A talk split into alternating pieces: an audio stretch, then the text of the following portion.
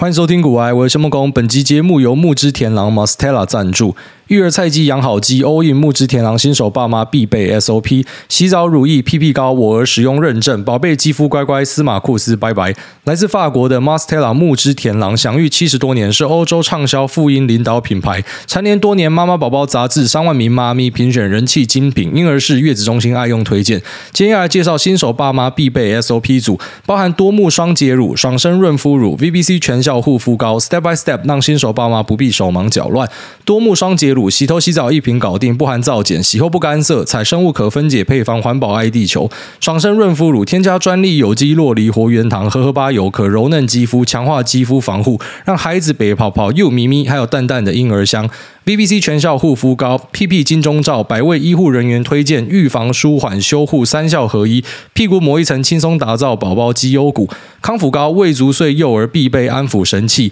草本香氛安抚享好眠，肚肚按摩舒缓止哭，古名擦上放松紧张情绪。木之田狼专为零到五岁婴幼童肌肤研发，严选有机植萃养好肤，为宝宝肌肤健康打底。上市前通过四百五十道检测，温和确效，使用安心，让你第一次呵护宝贝肌肤就上。上手，这边推荐给所有需要的朋友们，我自己也是他们家的用户。那我觉得他家的东西特别好推，味道好，使用上呢，宝宝的反应也非常的好。那如果说你有需要的朋友呢，现在把握机会，在官网输入专属的折扣码 G O O A Y E，限领两百五十块的育儿金。那消费满额再送好礼，更多优惠你可以在下方的链接栏找到。这边推荐给所有有需要的地方爸爸跟地方妈妈们。好，那节目开始，我们现在跟大家聊一下，我觉得这个礼拜最大的话题啊，就是台湾要升息这件事情。好，虽然你可能不会感受到像美国要升息，那你在各地的哈对冲基金的报告里面、法人的报告里面，还是说啊各方人员、各方地方贤达的 Twitter 上面，大家都跟讨论说啊升息的影响，一码两码差别在哪？好，那如果说一年要升五码跟升七码差别又在哪？要缩表吗？资金会退却，然后什么风险资产大家会抛售，叭叭叭。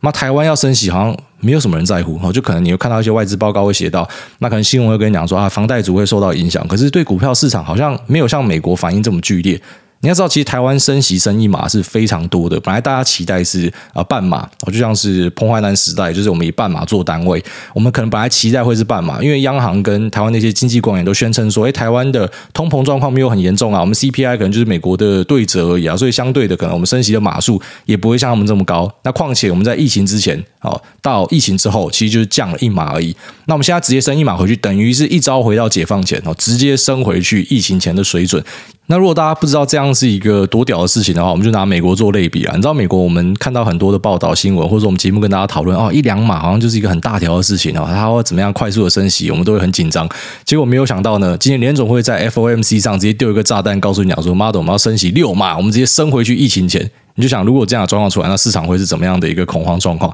但是台湾好像没有看到哦，就是我们直接拉回去疫情前，就大家啊，并不是特别在乎。当然，这有很多综合的因素在里面呐。好，不然说，其实美国市场它毕竟是一个全球最主要、最重大的市场之一，所以它的升息、它的缩表，它一定会对全世界的资金造成一个那种定锚的效应。然后就是它对于风险资产的估价啊，那也会造成影响。那可能这是比较重大的，所以美国市场我们会关注是没错。只是台湾这个一码确实也是一个呃，我觉得大家需要去了解一下，它可能会造成的后续的一些影响哦。因为直接升回去疫情前，那跟官员们宣称的就哎通膨状况还好，就有一点矛盾，你知道？因为其实大家本来期待是美国升多少，我们可能就跟一半，意思意思，而且不会全跟哦。举例来说，他们可能在每个 FOMC 上面升一码，我们可能就跟其中几次，然后一次升个半码，类似这样，这是大家期待。然后台湾可能有升到一两码就很多了。那你要知道，其实我们在疫情之后也只有降一码哦，不像美国降了六七码。所以在我们的角度来说，我们升回去呢是直接回到原点，然后他们是用慢慢渐进式的方式回到原点哦，即便呃可能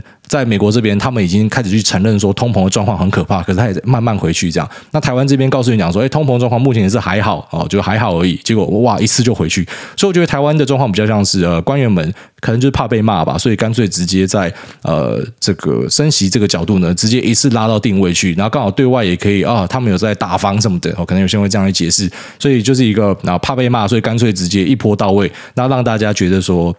啊，至少央行有在做事情啊，他们的态度是很明确的这样子。那至于大家可能会期待说，会不会在之后美国升息，每一码台湾就跟一码？我觉得应该是不会发生的。那我觉得是不会发生，因为我们毕竟就真的在疫情之后只有降一码，所以你要升去哪？那可能也是因为呃，我在想啊，就可能看到近期外资出逃吧，因为外资目前卖股已经卖到了二零零九的水位了。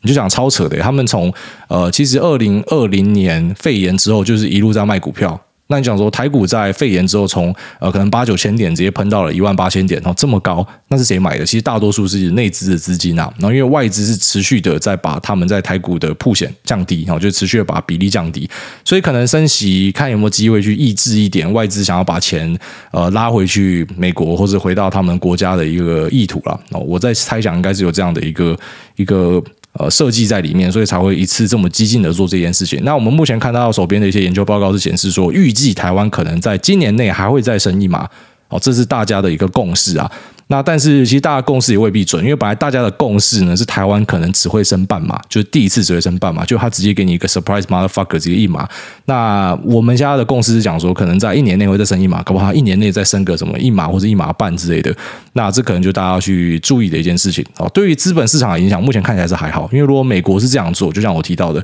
那你一次升回去疫情前，哇，那市场应该是非常的可怕。在台湾呢，好像没有什么感觉，好像大家不是特别的在意。那可是对于一般的消费者跟民间企业来讲，我觉得这会有影响啊。那首先第一个影响就是说。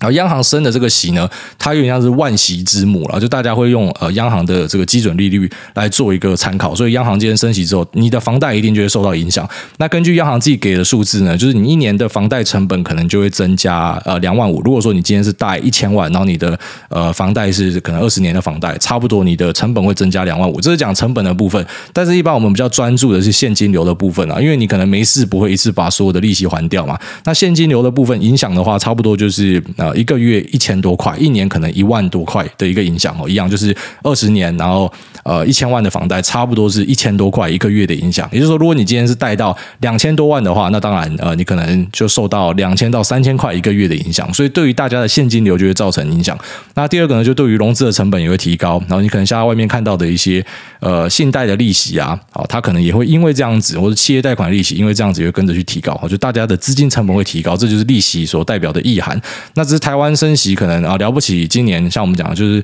呃，大家猜测最多就在一码，所以两码你就大概去估计一下，说它可能对你身边的资金哦，就你目前有使用杠杆的资金，它会有这样的一个影响。你要大概去算一下，说你的现金流嘎不嘎得过去？我是觉得还好啦，就是其实你去评估这样的事情，你你最快的方法就直接去做一个呃呃简单的联想就好。好，怎么说呢？就说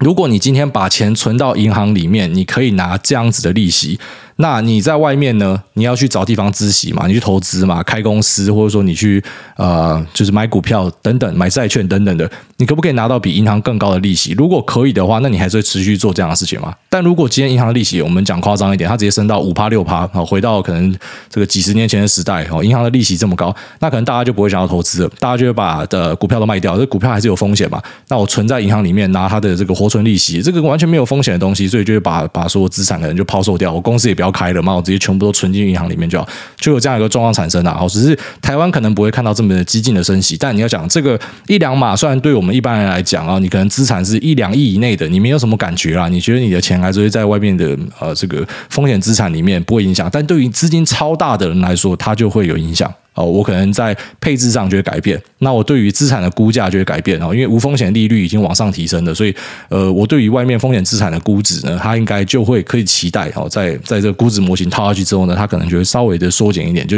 呃，外面的股价可能就不值得这么高的一个价格，它会去定锚啊，所有资产的价格啊，然后所以这大家要注意的。那房贷组呢，就如同我们可能在半年前就跟大家提醒的，就是我们本来就已经知道说，在今年开始会是一个升息年，所以如果你是这个杠杆开的比较极限的哦，你可能啊，家户的可支配所得付完房贷之后，你就完全没钱的，那可能啊，举例来说，差个一千多块的现金流，可能就会对你的生活造成很大的压力。那这些人现在压力应该就山大。那你要知道，这个升息循环可能不会只有一年哦，可能是一两年以上。所以大家要去注意，就如果说你现在是杠杆开爆，那你身边有借很多钱的，你要去注意说你的现金流嘎不嘎得过去哦。如果嘎不过去的话，真的要好好的去调整一下你目前债务的状况。好，这是如果说我们遇到升息循环的话。那大家必须要去小心的，所以我们在半年前就已经跟你提醒过，就是呃，你你本来你的利息就已经降到零了嘛，难不成你期待负利率吗？不会啦，哦，所以它一定会往上，那只是往上的多跟往上的少这样。那以台湾一次升一码呢，我觉得算是一个震撼弹，就是大家本来期待半码了不起啊，慢慢跟，结果它一次一码，那下一次会不会再丢一个震撼弹？我们不知道。那虽然目前看起来对资本市场的影响还小哈，可能对于民间消费的影响，大家比较会呃，因为。房贷的关系，或者说你因为你的一些信贷什么，你可能心理上会受到一些影响。就讲本来的东西已经万物齐涨嘛，现在通膨的状况，大家看到你早餐店的东西从五十块变六十块啊，才多十块而已，哎，这个是多二十趴呢。好，那你这个东西多一点，那个东西多一点，你你个你的每个月可以支配所得就很明显下降嘛。然后现在再加上一个房贷，这个对很多人来说可能会有一定程度的压力啊。所以呃，自己在债务上啊，金流上要稍微去看一下，好，然后去期待说可能不会在这边就停下来。然后目前可能市场的共识，我看一些报告是觉得还会再有一码。好啊，如果说再遇到这一码的话，你的这个财务状况会会出问题的，就要稍微小心一点。那当然我知道很多人会很想知道，就是说那我们这样升息会不会对呃这个房地产造成影响啊？房地产会不会崩盘？我觉得这是一个很好的观察机会。我自己先大胆猜测，我觉得根本不会造成任何影响哦，一两码不会造成太大影响。你要知道，其实台湾在过去呃。一两年来的买屋的主力应该是比较偏向工程师那边啊，大家拿很多大红包嘛，那就是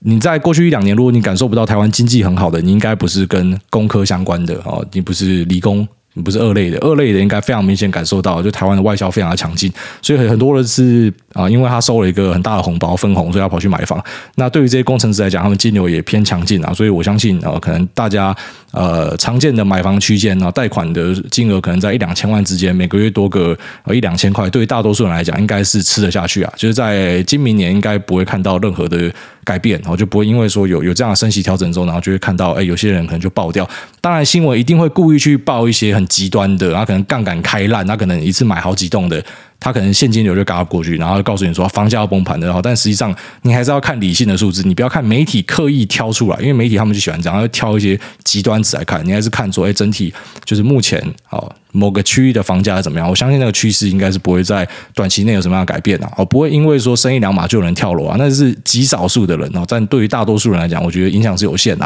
哦，不过其实还是要去注意这个那缓慢的升息过程之中，搭配通膨的影响，食物变贵啊，那可能呃燃油变贵，身边的所有东西就就连一下装潢房子什么都会变贵。那对于大家来讲的压力会变大了。所以呃，这可能是大家要去注意一点的啊。就央行升息对你的。呃，生活造成的影响其实是蛮直接的，哦，之后大家就会慢慢的感受到。好，那我们上一集来跟大家聊到说，千万不要被市场吓跑，哦，因为不要被吓跑是一个很重要的课题。Peter Lynch 在几十年前是这样教我们，那到现在，呃，我也是这样教大家，跟大家分享说，你不要被市场吓跑，因为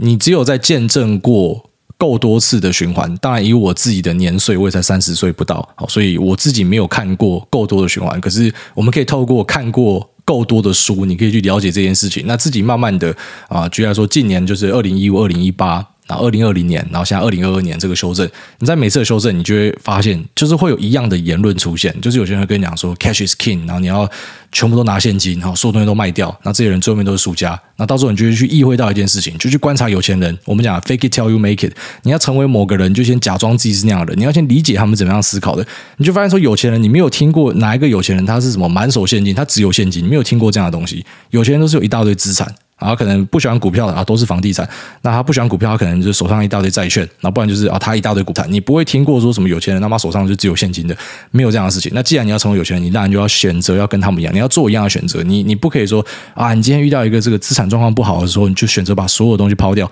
这超奇怪。当然不是跟你讲说，在上涨的过程之中就不要买，我们一定要等崩盘，因为在事后的回撤看起来这也不是一个好的策略。上涨过程中，对我们还是持续投入，可是下跌过程中你还是要持续投入，并不是说你看到下跌你就把东西就砍掉，你全部砍掉，那你看到前几天的反弹，你现在应该超想。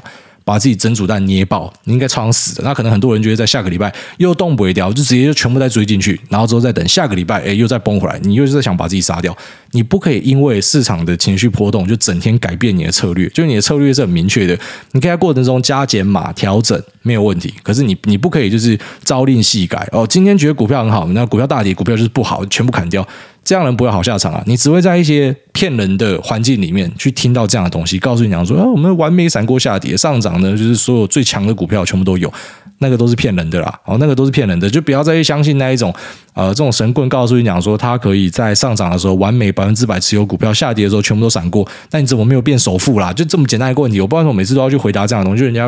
跑来私讯我，问我讲说啊，那个谁说可以闪过崩盘，然后什么？好，现在是现金为王的时候，或者什么的，就就是他要去宣称说他可以去预测所有东西。我就问你啦，哪一个人在二零二一年的时候就预测到乌俄会打战？哪一个人在二零二一年的时候就预测到可能在二零二二会有这样的一个修正？那有些是那种每年都在喊的，像一个很有名的那个格拉汉哦，不是巴菲特师傅那格拉汉，是一个他妈的西老高，他真的是每年都在喊崩盘，然后喊到就就讲说自己喊到，你妈你每年都喊干，在坏掉中也会准两次，那就是一样的道理。所以我们真的没有办法去预测，你能够做就是你要尽量的留在市场，那你可以加一点你自己的主观情绪，就像可能哦在上一集。的节目里面，我们就有跟大家分享我会怎么样看嘛。啊，这个时候应该是要加还是要怎么样？就是会有自己的看法啊。看错没关系，就认。可是总之呢，就是无论如何，我们都有东西在市场里面，并不是说什么哦，我们一定要什么空手闪过什么东西。几乎你空手都不会好下场哦。这个真的是要等到大家去经历过够多的事件之后，你才会去学到这件事情啊。好，那今天股票市场有一些值得关注的事件，我稍微跟大家分享一下啊。首先就在台股这边，就是你看到很多减资跟配息，好，因为这个配息时代要来了。那减资呢，比较像是一个呃，因为我觉得在去年很多公司赚很多钱，然后所以要选择在今年减资。为什么要减资呢？因为你的钱你也不知道干嘛啊。那如果全部拿出来配息的话，你知道，就像一些可能航运股啊，他他赚太多钱了，那配息，那大股东缴税缴要哭嘛，好，所以其实大股东会蛮希望使用减资的方式，因为减资是一个资本退回的过程，好，所以它不会有课税。但是如果我今天是配息是有课税的，那一般小散户可能呃，你根本就是达到那个免税额，或者说呃，就算你可以纳入你的所得一起计算。然后你会发现说，啊，可能也就两三成，对你来说还好，因为你的钱也没有到很大。可对这些大股东，他妈几亿的，他就差很多。所以用减资对他们来说是一个啊比较有优势的做法。所以其实现在很多减资啊，当然一部分是因为公司也没有其他可以投资的对象，他也没有呃扩产的需求，所以手上拿一堆现金呢，未分配盈余会出事情啊，所以他就必须要把钱呃，要么就是配息配给大家，要么就透过减资的方式还给大家。哈，那这对大股东是一个很大的优势。所以其实很多减资呃，你不用去假设成是这个公司它啊不行了或什么，其实就是单纯的因为手钱太多。所以呃，在去年这种赚很多状况之下呢，那我把钱还给我们的大股东啊，就还给。呃，老板自己啊，就大家可能用这个方式是一个呃比较节税的方法，所以会有这些呃减资的操作。那配息呢？呃，可能今年你又看到配息也都配得不错，因为去年台股公司真的都蛮赚钱的。那观察配息的时候呢，我稍微跟大家讲几个要注意的点。然后第一个就是这个红包不可以只有包一次。如果说他是去年很赚钱，明年已经知道说他没有办法赚这么多钱的话，那这个可能就是我们讲的价值陷阱。我今天配息配给你，因为你知道配息是要除息的嘛，所以一百块要配一个超大的二十趴配息，好不好？妈听起来超屌，对不对？那我会从呃一百块变成啊配了二十块现金给你，所以我除息参考价就是八十块，股价要从八十块开始开，它是从八十块开始沿路下跌，跌了两年。那等于你根本就没有赚到钱，你以为你赚了这个二十块配息，但其实从你自己的肉割出去的，所以你一定要确定说它不会只配一次，它之后的状况也都还不错。那再就是一个比较进阶的，你要去确认一下公司配息的来源是它的盈余，而不是它的呃这个资本公积哈，就是可能之前的钱，因为有些公司它会为了要维持配息率，所以它就拿资本公积配给你，其实它公司是没有在赚钱的。那这个也是要很小心的东西。好，这几个是大家去呃想要去设设配息的时候，你要去注意，有时候设设反被。色色，就是公司也知道你要看这个嘛，就用这个东西搞你这样。那近期呢，还有些老板会出一些数学题目给大家，就是他把配息跟减资的时间点放的超近的哦。那呃，这可能就会让很多人暂时间的错乱，但其实这个东西很好计算，你就想象成它是一个能量守恒，资本也是守恒的。我不管减资减多少，配息配多少哦，那在之后的总价值跟之前的总价值哦，它是一模一样的。所以举例来说，我今天是一个这个一百块股价的东西，那我要减资减四成，那同时又要再配息配二十块给你，那我在之后会长什么样子呢？所以你就想啊，它减资减掉四成嘛，所以它会以现金的形式退给你，那配息呢也是以现金的形式退给你，所以这两个现金的总额先加起来，然后再加上一个啊，就是在减资之后的这个股数会变多少，然后去乘以一个 x，那个 x 就是我们要算出说在减资之后参考价嘛，他算出来这个等号两边是恒等的，它是它一定会一模一样好，所以其实没有那么复杂，但是有些老板他比较叽歪的一点就是，因为他把减资跟配息的时间点抓很近嘛，所以他会用，就来说我要配。一定金额的钱给大家，只是我是用减资之后的呃我们的这个股本来算，所以看起来就是哇，他配很多钱给你，但其实那是一个数学游戏啊，这你要小心，因为我看到几家公司都有玩这样的一个把戏，就专门去骗那一种想要呃高值利率的，他也知道你要看这个啦，所以他就干脆就做一些数字给你看。那我不好在这边说是哪些公司，反正大家自己去研究一下。当你今天发现一个公司哇，这个值率超高的时候，先研究一下它配息的来源是什么，那它是不是有在玩数学游戏，是不是有搭配减资？哦，这个是大家要去看的。就假设说你要去。去贪人家的配息的话，你要去注意说，这个别人也会搞你啊。那还是回到我们自己的核心原则啊，就是一家公司到底配不配息，其实不是主要的重点啊。因为呃，一家公司如果说它可以持续成长，它持续赚钱的话，它股价终究会上去。就算它不配息给你，你也可以期待它股价继续上去。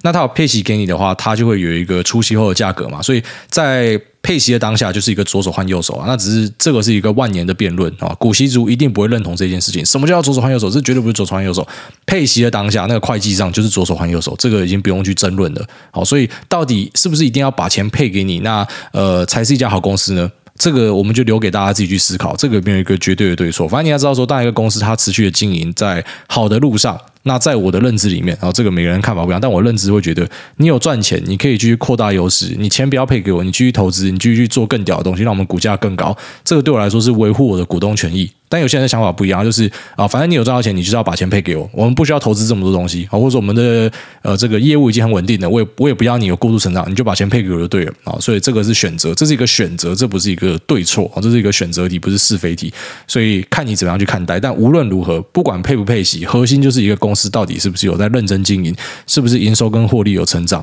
这才是核心。好，就算是他配息都配很好，他告诉你说，哎，这个每年都配超高股息，像像美国就有这样子案例，呃，配息配超漂亮的数字给你，可是公司是一直在衰退的，最后面你会发现说，你的含息报酬，就是你要把资本利得跟配息的报酬一起算，才是你的总报酬嘛。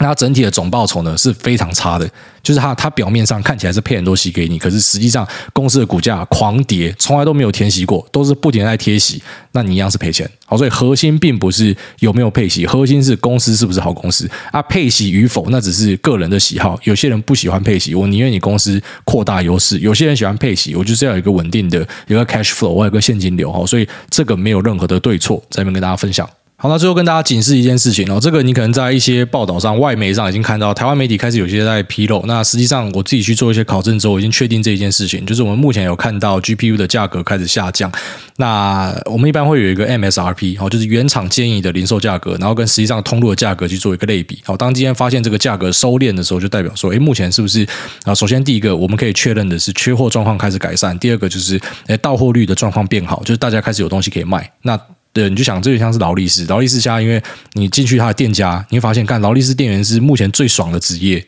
根本没有手表可以卖，干那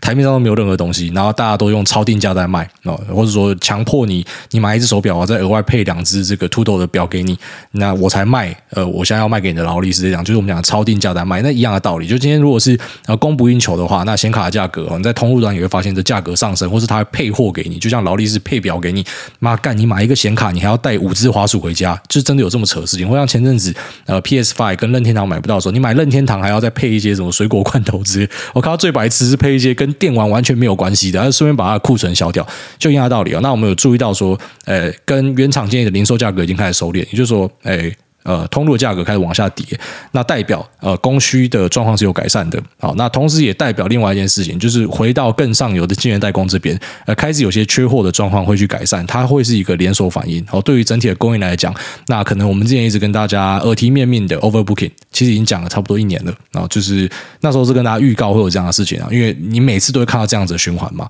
那呃这样的东西可能正在进行式啊，就是现在正在发生中，所以呃之后可以开始看到一些缺货的东西开始。这个环节，因为它会是一个连锁效应哦。我这些 foundry 做你的东西已经不缺了，那同时我就可以把产能试给别人嘛，所以它会一系列推导过去，可能最后面大家都会进入一个就不像可能去年这么紧绷的一个状况。那在显卡这部分要比较注意的地方，就是说，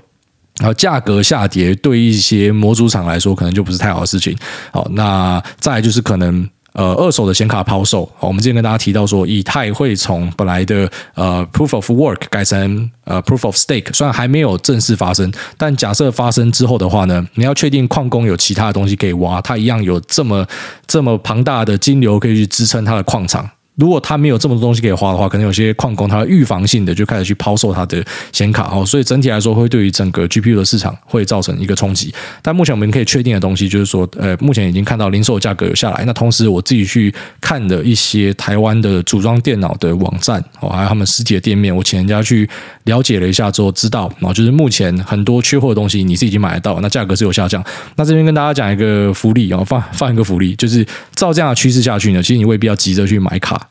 在一段时间之后，甚至会有你你没有想过的价格出现。之前是买不到，还要配卡，然后价格会很高。但是在之后的一段时间内，我相信大家会看到，就是你可以用你之前想象不到的价格买到一些卡。好，所以这可能对于玩家来讲是一个利多了。但是对于投资人来讲，就要稍微去注意一下，当这个供需的状况开始调整之后呢，它对于公司的业绩好势必会造成一些影响。所以可能大家第一个会想问的就是，哎，美国就是 AMD 跟 NVIDIA 嘛，那台湾可能就会想问，哎，技嘉、微星啊，那华擎他们会不会受到影响？哦，会，多多少少都会受到影响。但是公司派这边，当然他们也不是吃素的，他们有去做调整哦。这就是我们之前跟大家讲说，为什么老黄很聪明，他吃过这个 crypto hangover 的亏之后，他知道他不可以依赖在加密货币上面，不然今天大家突然把卡全部倒出来，我就死定了。所以他甚至故意去封掉他们一些卡的这个挖矿的效能，就是让大家不要抢这个东西去挖矿，因为如果说抢这东西去挖矿之后要抛售的时候，他对他们的业务会造成影响。所以我自己的认知上是这样：如果你是长期持有的股东，你不用太在意这个事件；但如果你是做短期价差交易的人，你可能要去稍微注意一下这一系列事件会造成的影响。哦，这个是已经我确定是正在发生中了。哦，那之后可能会在消费端大家会感受到，那可能等到一般人在消费端都感受到的时候，可能就是股价的低点。哦，这就是我们。好，之前可能在跟大家聊那个面板的价格拉平的时候，那可能有些人还看到说，哎，面板的价格一直在涨啊，这股价都在涨啊，这个是不是我在乱讲或什么的？那等到面板的价格跌到谷底之后，你才开始去理解说，哦，这这个新闻有出来了或什么的。所以可能一般人他没有在接触投资的，他都是看最后面的新闻，他才知道，但他没有办法从报价端去了解一些东西。那这个 GPU 的消息呢，其实。更早知道人，或者说像我们其实最早知道这样的东西，差不多是一个月前就已经有在呃一些啊，举例来说分析师的论坛里面，那有听到呃有这样的一个警示，就是有提到说，哎，目前有注意到像 NVIDIA 有向它的呃下游去表示说，GPU 的价格会往下，成本会往下，那这就是一个。我们初期会去注意的一个讯号啦。那当今天开始去注意到通路端的价格有松动的时候呢，那可能就是一个呃开始要大反应的时候了。好，所以当你今天是做一个短线价差的人，那可能就要注意。当然，这个东西不代表股价一定会跌，因为你知道股票市场很好玩的地方就是，呃，如果这么简单可以线性思考的话，就就没有人会赔钱的。哦，这没有这么简单。所以整个后续影响，其实大家去稍微想一下。我只是在那边跟大家分享一个事实。哦，事实是这样。那至于对股价的影响会是怎么样？那对于哪些标的会有冲击或什么的？那这还是要依各家公司他们的策略，还有以及他们目前可能在各个产品项目上的铺险而定。哦，这个要在后续的观察。但我觉得最大的炸弹是，呃，假设以太币的改版真的发生的话，那可能是比较大的一个炸弹。那目前这个呢，可能就是对于呃，Game 来讲，我觉得反而是我释放一个好消息给大家。就假设你要组电脑的，稍微等一下，搞不好会很漂亮的价格。好，大概这样子。那这节目先聊这边，我们接下来进入 Q&A 的部分。第一位来自台中的小菜鸡，他说最爱团勋哥。海大你好，抱歉文章有点长，我是一位跨县市读中一中的乡下小孩，学校成绩还可以，但也没有到顶尖，大概班排前五。这他妈什么凡尔赛文啊？干你娘！一下就讲说自己是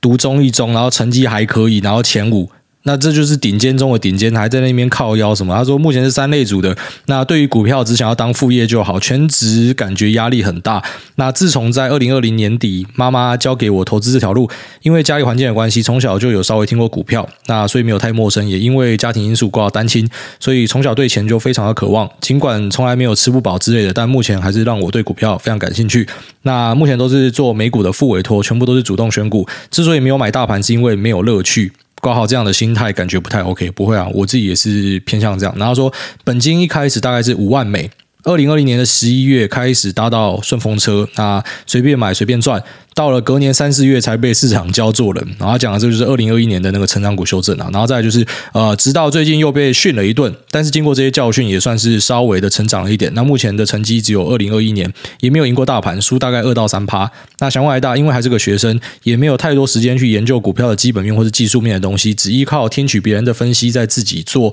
决定。那这样做是可以的吗？目前主要的资讯来源是台大美投君，然后阮木华。或是附图上的文章，那因为也没有多少现金流，呃，但是因为没有压力，套牢可以等，挂号没有杠杆。那目前的现金是有，然后目前的持股应该是有美金七万七哦，然后因为复委托的关系，每次的交易啊至少要八千美，挂号至少收二十的手续费，所以没有办法投太多次，挂号希望赶快十八岁才可以去海外券商开户。那另外想请问一下投入的次数。问号，会建议怎么样分配？那美股目前持仓有 NVIDIA、AMZN、Square、BAC、JPM，台股就定投零零五零，每个月一万。那偶尔买台 GG 发哥，祝爱大成为台湾股神，老婆数钱数到手软。诺亚想买的玩具都可以买，PS 诺亚真的很可爱。另外可以请爱大祝我这次段考组排前十吗？感谢爱大，好，先祝你这个段考组排前十。那这位呃中一中的同学呢，我我想要引那个 The Great Gatsby，好，就是嗯中文叫什么？呃，大亨小传，然后他开头有一句，就是他老他老爸跟他讲了，就说：“哎，你要记得，你已经有别人没有的优势了，你现在就是属于你有别人没有的优势，然后你的学历不错，那再来就是你你有别人没有的钱。我没有听过他妈高中生手上有什么七八万美的，从来没有听过这样的事情。啊，至少我等到出社会好几年才有这笔钱，然后根本我根本一开始是不可能有有这样的优势的。所以你已经走在正确的道路上，那你也经营的很不错，你选择的标的看起来也没有太大的问题。”你看起来比较有问题的，就那个复委托了啊，低消二十，蛮凶的啊，应该可以去谈看看啊，因为据我所知不会这么高，应该可以压到十美以下，甚至是八八，应该你没有办法，因为八的话你钱要够多，然后跟营业员的关系要够好，但是我知道可以压到差不多这样，那趴数可以压到零点一、零点二，差不多是这样子哦。反正你要知道，所有的手续费都是可以谈的，那是看你的贡献，看你的本金量。都是可以谈的，那买的东西也没有什么太大问题，策略也没有什么太大问题，小输大盘两三趴也是没有什么太大问题，所以你根本就是没有问题。好，你是一个完全没有问题的人，你只想来确认一下自己是不是在正确的道路上，你是，然后恭喜你，那也祝你段考顺利呀。那这个在学生时代。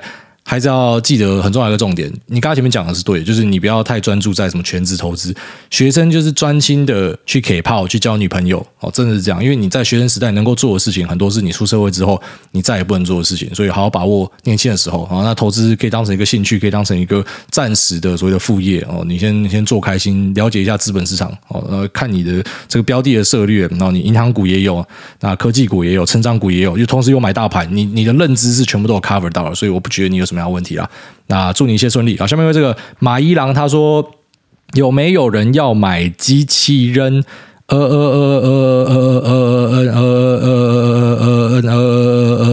呃干烂车发不动，早知道就买特斯拉，战争还可以发电。呃呃呃，好，下面为这个林妈妈的儿子他说，五星吹吹。那诸位你好，小弟去年入场，起初跟同事一起玩美德一，相信能够和林妈妈一起在一零一喝咖啡，想不到最后一路落赛，惨赔出场，然后又跟同事改玩 DR 股，却惨遭金管会制裁，一波 T 呃 DR 股之乱之后，又赔了好多钱。收听大家节目，了解到投资不该盲目跟着朋友买，每个人的经济状况都不一样，心理素质也不同。想想玩股票跟减肥也是有一点像，方法千千百百种，没有谁对谁错，那还是要慢慢找到适合自己的方法。现在过了半年，靠着主动选股终于把之前赔的钱都赚回来了，想请教诸位，一切都回到原点之后的我，该继续主动选股，还是改投零零五零呢？虽然把亏损赚回了，但半年心情也是上上下下的。纯投零零五零似乎心情上会比较轻松，但反过来想，我是有能力把大量亏损赚回来的，那这样算是有主动选股的天分吧？那这样的话，我去改玩 ETF 好像有点浪费，还请诸位开示。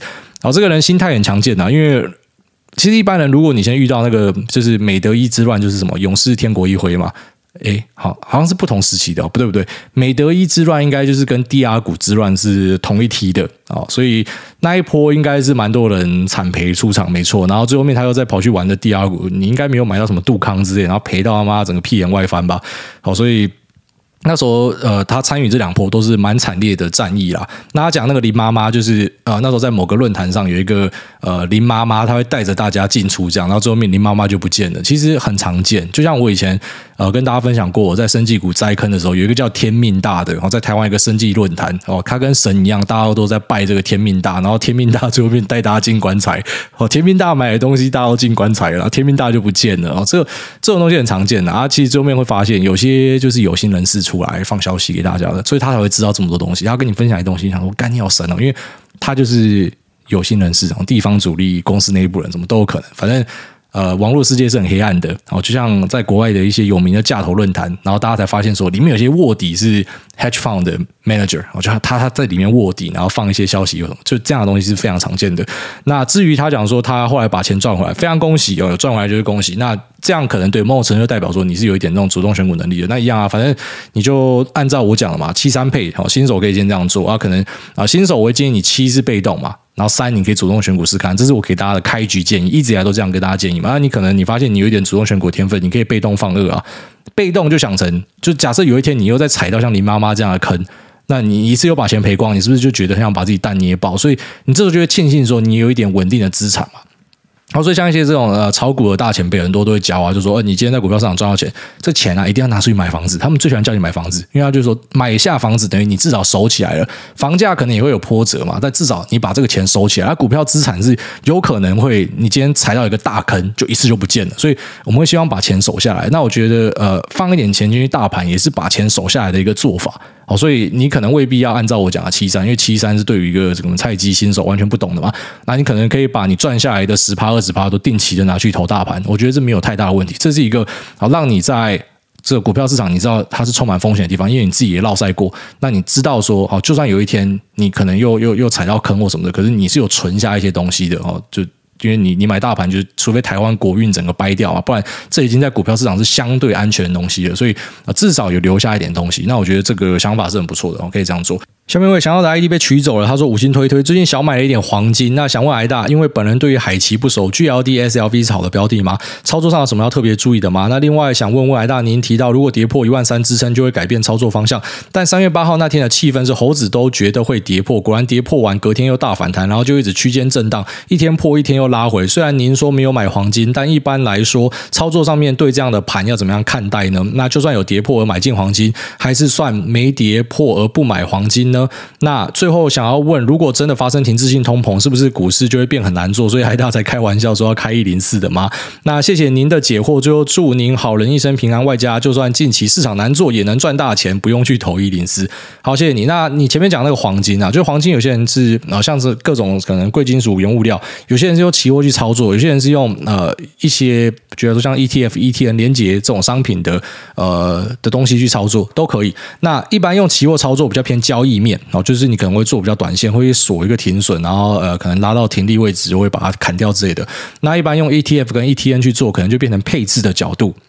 好像是达里欧的 All Weather Portfolio，那它就是会放一些呃原物料、贵金属当成是它配置的一环，它什么东西都放哦，也放债，也放股市哦，什么东西都放。所以看你用什么样的角度去切入。如果说是用配置的角度去切入的话，使用这些 ETF、ETN 没有什么问题。那如果是用交易的角度去切入的话，那它绝对不是给你长期持有的，它绝对是啊，你可能就去赌一个市场的情绪，或者去做一个价差。好，那如果看错就停损，就这么简单。然后再来就是你讲说，呃，你觉得在三月八号的那天是？呃，猴子都觉得会跌破。我跟你讲，有想法的时候就勇敢去尝试哦。因为像我跟大家讲的剧本是：假设美股破底，假设原油往上冲，我会抠黄金。但是后来因为没有抠黄金的原因，是因为我没有看到原油往上冲嘛。所以其实条件就改变，但就算好，假设那一天发生的状况是原油有往上冲，那我就会抠黄金，没错，我就会打进去。他、打进去之后面发现，哎，很快的美股又收敛回来，很快的油价又回来，就停损就好了。哦，其实很多人对于交易不了解一件事情，我相信也是因为有心人士在带风向，所以导致呃很多人他可能花了很久都没有办法理解一件事情，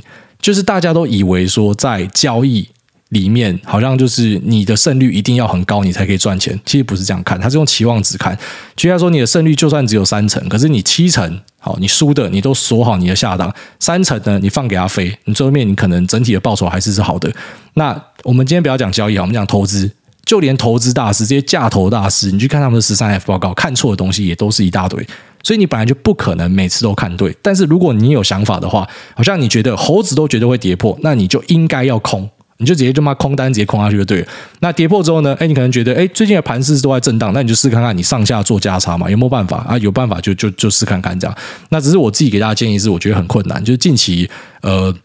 你要去猜高或者猜低是是很困难的事情。那近期市场的情绪也变化很快，因为很多东西并不是按照我们讲的典型的状况去发生。好像油价涨破一百，按照惯例就是从来没有好下场。每次油价只要破一百以上之后，一定都不会看到有好下场。那再另外一个就直利率倒挂，然后目前还没有看到我们最关注的就十年跟两年期的国债或三个月期的国债倒挂。好，但如果看到按照惯例也是每一次都不会有好下场。虽然有时候是很巧合，像二零一九年倒挂，倒挂完之后股价还是涨了两三成，然后后来二零二零年三月就发生肺炎，但肺炎跟倒挂是没有关系。可是就好像某种程度，冥冥之中哦，只要发生，哎，在统计上就是百分之百会出大事。哦，油价、殖利率倒挂都是这样的一个东西。我们可能早一集再跟大家聊这个殖利率倒挂的东西。所以，我们可能在前阵子，好，以交易人的角度、投资人角度，但我们不用在意这么多嘛。你买大盘，你就继续就定期定额，你继续投你的。但交易的东西，我跟大家分享，就有些人可能会觉得，哎，你怎么会改来改去？因为没有办法，我们可能在去年就来说，我们没有知道。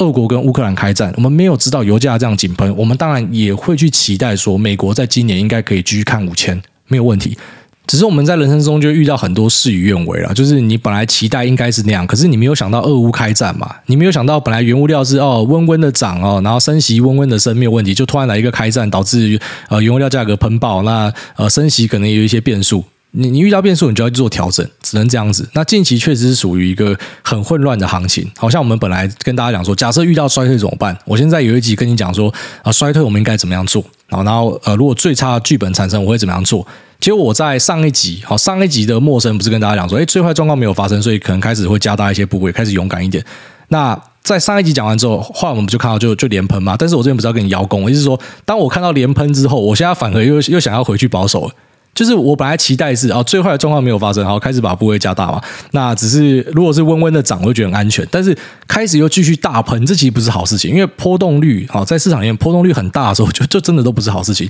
急涨急跌都不是太好的事情。好，所以可能在呃礼拜四、礼拜五，像身边的朋友在呃这个美国事务日的时候结算嘛，然后大家就选择把部位往下降。你想，明明是大涨，这应该是动能仔要进来追高的时候，为什么你们要选择降部位？我们也不知道，我们就觉得状况不太对嘛，就是就稍微做。调整，因为我们不喜欢这种波动超大的时候。那就算礼拜一、礼拜二继续大涨没关系，那就是为你的选择去做承担嘛。所以，当你今天有任何的想法的时候，就是勇敢的试单试下去，啊，错了就停损，就勇敢的停损。然后，任何一个做得好的交易人，我这样跟你讲啊，我们身边啊比我厉害的人很多啦。然后，他每个都是勇敢的试单，勇敢的下单，勇敢的加码，看错就勇敢的停损。然后，这个停损是跟跟吃饭喝水一样，就是以交易的角度来讲啊。哦，当然也有一些是那种所谓的价投仔、长期投资人，他根本就没有在管我们在做的这些东西。反反正就是无论如何对他来讲，他就是有闲钱就持续投入，那就是每个人选择跟策略不一样。但如果你今天是有这种自信，像你讲，你知道那个点猴子都会跌破，你应该要好好的把握这机会。既然你都知道它一定会跌破，你为什么没有空下去？这就是你要去思考的一个点。好，如果说你真的很有自信的话，你就应该要去尝试。因为我们其实，在投资跟在交易，就是在实践你的想法是不对的。好，市场的走势就是帮你对答案嘛。你想法是对的，你就赚到钱。那想法是错的，没关系。你要在每次的受伤要要是可控的哦，不要有那种超级大幅度的受伤，让你。然后可能一次受伤就回不去本来的位置，好，这是我们要要去避免，这是风控的一个重要性嘛。好，那除此之外呢，就是勇敢的尝试就对了。那一零四那个是开玩笑的啊，因为我们这种呃以以风险跟保守作为呃最核心价值的人，其实很难会搞到要开一零四啊。如果我今天真的要开一零四，应该很多人已经去死了。我不然我平常叫你去杠杆，一堆人要听不听；叫你要稍微基础分散，一堆人要听不听；叫你至少要台美台美做配置，一堆人要听不听。如果说像我们这种人都去死的话，那其他人应该 应该死光了。好，像因为这个东港金城武他说：“孟工我爱你。”那孟工你要请问，如果有一天你跟 Lisa 离婚了，可以考虑娶我吗？还是说我不介意当你们的小三哦？那 Jomi 认真问：一，去年有赚大钱的公司，最近都开始搞呃发股息加减资，可否说明一下公司这样做是在操作三小？那对于一两张的小股东该怎么样应对？第二，为何台湾人对于配息执着成这样？那配息跟银行利息是他妈两回事，何苦要执着于配息率是多少？哎，这个。那，很巧合，其实真的都巧合，因为我从来都不会事先去看大家的 Q&A，然后这我跟大家发誓都都没有，就是很巧，每次呃。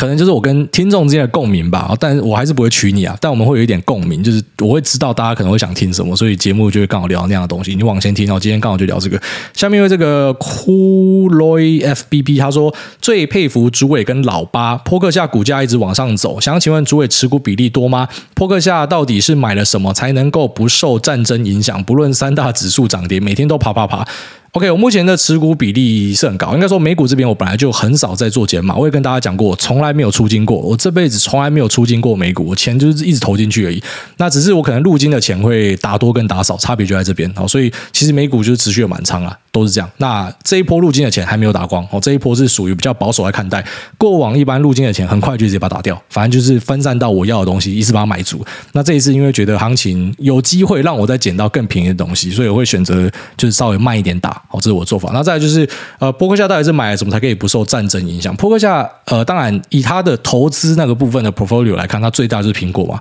它其实投资 portfolio 很多是靠苹果来撑的。那另外一部分就是他的实业了，他的实业可能就投资像什么 See's Candy 啊，大家知道那个呃糖果公司嘛，铁路公司嘛，或是呃一些实体的事业。所以它它其实是一个很稳健的标的，它有投资的 portfolio 可能占公司的一部分很大的一部分，那另外一部分就是实体的的东西。那扑克下啊，就 BRKB、BRKA 一般人买不起啊，那一股超贵的，一般人可能买 BRKB。它是一个啊，在市场中我觉得已经约定俗成，变成一个共识了。当你今天不知道要买什么，市况不好的时候，大家就会去买波克夏的股票。好，所以波克夏股票长期来说就是温温吞吞的往上涨，但是也不要忘记它在过去的历史之中也腰斩过好几次。然后就连波克夏这种超级稳定的东西，他们都曾经腰斩过好几次。所以，呃，我们真的是在很幸运的年代啊，就是你看到现在可能二零二二的修正，二零二零修正，就我们节目的这个展期以内，你看到这几个修正，你觉得很痛，对不对？但其实真的还好，就是如果说我们真的看到一些历史级的修正，那可能节目真的会变成取暖秀啊，那可能持续的时间长度跟修正的幅度都都可能会再更大。好，那呃，对，没错，老八是一个很厉害的投资人，就是他很早以前就已经好，在一两年前就已经表态，妈手上现金一大堆，他根本不知道买什么，他已经没有东西可以买，导致他一直在收库藏股，我宁愿买自己的东西。宁愿去啊，去去增进我们股东权益，借由库藏股的形式，因为他不知道买什么，就是以他的角度来讲，现在都不够便宜啦。哦，所以假设巴菲特预想的最坏的剧本产生，就是他觉得东西还可以再更便宜，然后说不定还没有跌完，这有趣的地方。下面这个 Athena 一九八八八八，他说希望产后忧郁和强迫症快点好起来的蜜。那诸位你好，五星吹上天，秋果好可爱。我从怀孕后期，老公买车后，开始和他一起听，一边通勤台北青浦。那小孩目前快一岁了，一开始都听你的节目边听边睡觉，因为太哈扣。现在也开始略懂略懂，会一边问老公你讲的东西。那我想这个是睡眠学习法，觉得也是种收获和乐趣。老公通勤最喜欢听你跟敏迪住青浦，好痛苦。有小孩之后发现长时间通勤超痛苦的。疫情扩散的时候刚好怀孕后期，所以那时候开始老公都会载我先去三重上班，再开车去公司。塞车的话将近一个小时，很适合听癌大。我本来个性就很悲观又没自信，怀孕生产又不太顺利，还一度住院。生小孩生了三十四个小时，差点吃全餐。那无痛打到爆，最后被三倍剂量，呃，才上产台。那至今每天都会强迫症发作，一直洗手洗东西，而且还很忧郁。希望艾大可以祝我早日康复，而且是用酸民的声音夸赞我老公。六大大是伊芬的老公超 carry。那另外，我想问，我们刚好在二零二零年中买到房子，那是在青浦房价喷飞前，但因为通勤问题很苦恼，又没有后援。请问主委会建议房子继续住、继续持有，还是卖掉换台北租房子，或是物色比较小、比较旧的台北房子吗？那或是有什么比较好的建议呢？那现在同社区的房子价格真的是很夸张，直接涨三成以上。我们还买在青浦从化区的边缘，隔条路就不是从化区了。那现在却觉得对这里。没有爱，很想搬回台北。那希望能够被挨大念到，最后祝挨大一家平安健康，Lisa 永远美丽又大方，Noah 健康又快乐。股市我还在学啦的小菜鸡新手爆炸妈妈。然后那看了这个我就有点难过啊，因为呃，我必须得跟大家讲哦，就是你老婆帮你生小孩真的是拿命在拼啊。这件我不知道，我听大家讲，妈你自己遇到之后你就知道，因为我老婆也是自然产之后三天才可以下来。他完全动不了，他整个瘫痪，他是完全没有办法动，会发抖，然后会只要一走动就会准备晕倒，是非常非常严重的。然后搞了三天才有办法下来，那是很幸运没有遇到什么产后忧郁什么，但我知道遇到的妈妈一定是非常辛苦的。所以呃，Leo 呃看起来是一个好老公，老婆也很喜欢。那我希望你们可以共同去度过这个难关，然后这一定是有很大挑战的。那至于要不要把手上的部位处理掉，就是你的房子大涨了，想要把趁机卖掉，搬回去台北什么的，这个是比较。呃，激进的尝试啊，我可以给你一个建议，你们可以试看，可以考虑看看。就假设预算允许的话，或许啊，就先举例来说，在台北租个房子一两个月也好，大家先在台北住下来，你找个 B N B，然后跟他订个两个月之类的，试看看。好，如果说真的因为这样子心情上好非常多的话，那你要把青浦的东西卖掉，呃，要注意，因为你可能短期持有直接这样卖掉，课税课蛮多的哦。那可能才来思考这个选项哦，因为有时候是这样啊，就搞不好你们。换个环境就好了哦，可能两个人真的搬去那边住个两个月，你心情变好了，然后你就想回青浦了，就很难讲。就有时候我们会觉得像我在前阵子跟老婆回娘家之前，我真的是在台湾，呃，开始有一点忧郁的倾向。我之前都不知道，我以为我是一个超级宅男，就待在家里都没有问题。就后来发现，就真的太久没有出门了。出门之后，后来回来就觉得一切都很舒服，这样，因为那种小别胜新欢的感觉。所以，说不定你不需要卖掉你们青浦的东西，说不定你要的只是稍微换个环境，搞不好你们搬去那边就好了。但如果说你真的搬去那边非常舒服，然后搬回来青浦马上又在忧郁的话，那可能就考虑把这个东西卖掉。哦，可能我还是建议就等这个啊区间要抓好了，啊因为你你太快快速移转的话，那个课税是还蛮凶的。那就祝这个 Leo 啊，然后跟这个 Avena 哈，就是你们两个可以一切平安。那什么强迫症，什么鸡巴小的，反正我们就是兵来将挡，水来土掩啊。遇到问题就是把它解决处理掉。哦，人生之中会遇到很多问题，那有一个好的老公跟老婆可以陪你一起度过，已经非常非常幸运的啊。那祝你们一切顺利。这节目就到这，拜拜。